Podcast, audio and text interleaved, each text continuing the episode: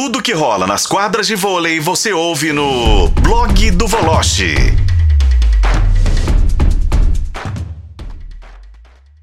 Agora, deixa eu dar aquela ponte aérea para o Rio de Janeiro para a gente conversar com o Bruno Voloche, o nosso colunista.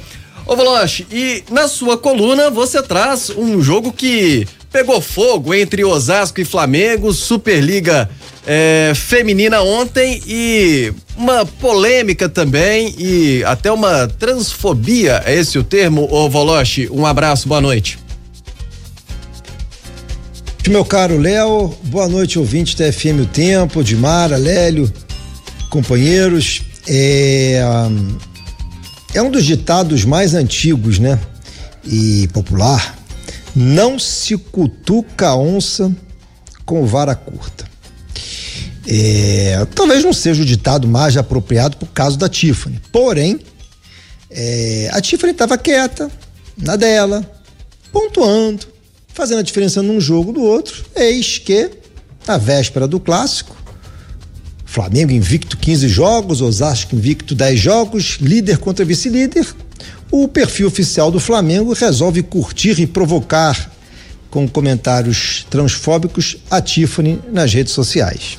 Eis que Osasco venceu o jogo por 3 a 2 a Tiffany foi a maior pontuadora e mais uma lição fica gravado no esporte. E não vai ter processo, não? Não vai ter o quê? Processo, processo. ou protesto? É, processo. É. É bom, crime. Eu não sei, sinceramente. É, não sei, ô, ô Dimara. Aliás, hoje é, eu fiz um texto, né? E até recebi uma uhum. mensagem muito bacana da Tiffany, é, dizendo que meu texto foi muito bacana e tal, agradecendo. Mas ela perguntou assim: Mas você já viu os comentários é, lá no perfil do Flamengo? Eu falei: Não vi, Tiffany, dá uma olhada só. O que eles estão me xingando. Eu falei: Bom, aí, enfim, é, mas os xingamentos é, continuam. Enfim, aí já não é meu departamento, né? Mas de qualquer maneira, esse sim, esse tema da Tiffany, o Dimara, Léo, Lélio ouvinte, é muito polêmico e eu já dei diversas vezes a minha opinião. O que está escrito no regulamento? Pode? Pode. Acabou. Então joga. Acabou. O que está escrito na FIVB? Não pode. Não pode na seleção? Não joga. Se a CBV abriu a guarda, Osasco não tem culpa, Bauru também não tinha culpa. Então a Tiffany continua Muito jogando. menos, né? Como a gente até estava estendendo aqui uhum. debate para o futebol, é, até acho que foi, a gente nem estava no ar aqui, mas. Não, não, foi, né? É, de como que o, o futebol é uma extensão né, da própria sociedade, Sim. o voleibol também, o esporte como um todo, né? E fazendo um pequeno exercício de empatia, né? Se colocando no lugar dela, olha o que ela enfrenta realmente, Não de é onde fácil. ela tira forças, né, Não né, para para estar em quadra. É, o Daniel até tem uma opinião bem firme a respeito disso, né? De relação de que não é, se precisa nem debater, né? Porque é, que não se precisa nem se debater isso. É, é pronto, acabou, é quando isso. Eu, quando eu vejo as pessoas falando assim, não, a gente precisa debater mais o, a violência no esporte, a gente precisa debater mais o racismo, a homofobia. Não, não tem que debater mais, não, gente. Acabou. Isso já foi debatido. Isso é crime. Ponto. Acabou. Então, criminoso, bandido, é lugar de bandido e criminoso é na cadeia. Jogaram é, pedra e etc. no ônibus do Fortaleza. Mas a gente precisa debater a violência. Não tem que debater, não. Aquilo ali é crime, é tentativa de assassinato. Tem que pegar os bandidos que fizeram aquilo e colocar na cadeia. Ponto. Porque se eu pegar uma pedra, for aqui na Albita Camargo, jogar uma pedra num ônibus, eu vou ser preso. E deveria ser realmente, assim como os vagabundos, os bandidos que fizeram isso lá em Fortaleza. Assim como esses que também estão entrando lá no perfil do Flamengo e fazendo o que estão fazendo com a Tiffany. Então, não interessa o que, que você pensa ou deixa de pensar. Isso é questão de respeito, é crime. É crime. Acabou, não tem conversa. Não tem, ah, vamos debater. Não tem que debater. Tem que botar na cadeia. Ponto. Agora, ô é Voloche. É, no futebol no Rio de Janeiro tá tudo tranquilo. Ô, ô, Léo, é, fala aí, Lélio. Só pra falar um negócio aqui pro Voloche, bom, eu, eu, eu, eu até não tô acompanhando assim, né, o voleibol, mas eu fiquei muito feliz de rever nosso querido Luiz Omar de Moura, Pô, eu falando em técnico do Minas, tá o Luiz Omar aí, de quem eu sou um grande fã e conquistou uma grande vitória ontem.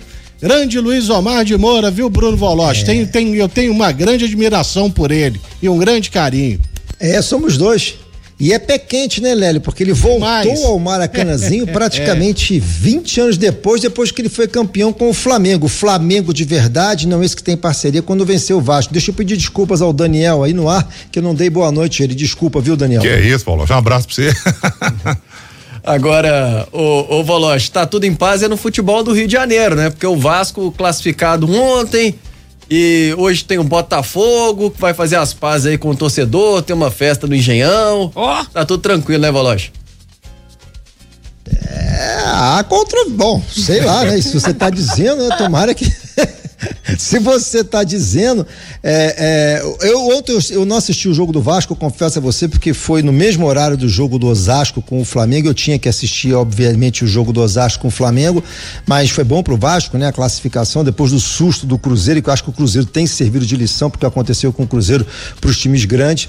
Agora, eu mantenho a minha informação, acho que o técnico do Botafogo já está contratado e acho que a diretoria do Botafogo dessa vez acertou ao não anunciar o nome do técnico antes do jogo para não tirar o foco dessa partida contra o Aurora. Segundo consta, vem outro português aí, seria o tal do Pedro Martins. Vamos aguardar. Agora, o, o o, a torcida do Botafogo tá querendo fazer essa festa aí antes do jogo pra, entre aspas, enterrar, exorcizar 2023, acabar com isso. Mas a turma aí no Rio, Voloche, seus colegas, eh, combinaram com o Aurora isso aí? É, pois é, além de combinar com o Aurora, tem que combinar com o Tiquinho, com o Marlon, com o Marçal, com o Eduardo, com alguns remanescentes, né? Porque vontade é bom, bacana, acho que vale a intenção, mas acontece que o ano de 2023 não acaba, né, pro Botafogo. É impressionante. Daqui a pouco a gente vai estar em 2050 e vai estar falando do pênalti do Tiquinho, enfim.